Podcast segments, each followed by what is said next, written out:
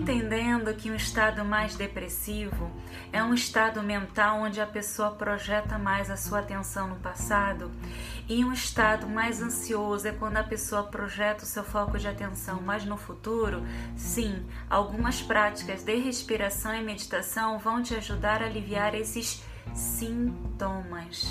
Mas será que aliviar o sintoma é suficiente? Aliviar o sintoma é como tomar uma novalgina para a febre. Você melhora, você sente um alívio, mas se não tratar aquela infecção, aquela febre vai voltar. E dentro do nosso estado emocional, precisamos entender por que, que eu tenho essa depressão, por que, que eu sinto essa ansiedade. Então, se você buscar práticas de respiração e meditação que vise apenas esse alívio, ok, vai dar aquela sensação bacana de bem-estar, mas uma vez que você pare de fazer, vai voltar, porque você não tratou a causa. Nesse caso, o que você precisa?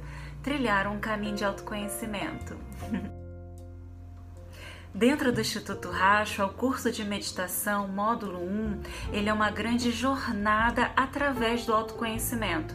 Então você vai aprender desde aliviar os sintomas, que precisa sim começar por aí, mas também você vai trilhando um caminho de autoconhecimento para entender o que causa aquele desequilíbrio, o que causa aquele sintoma da depressão e da ansiedade.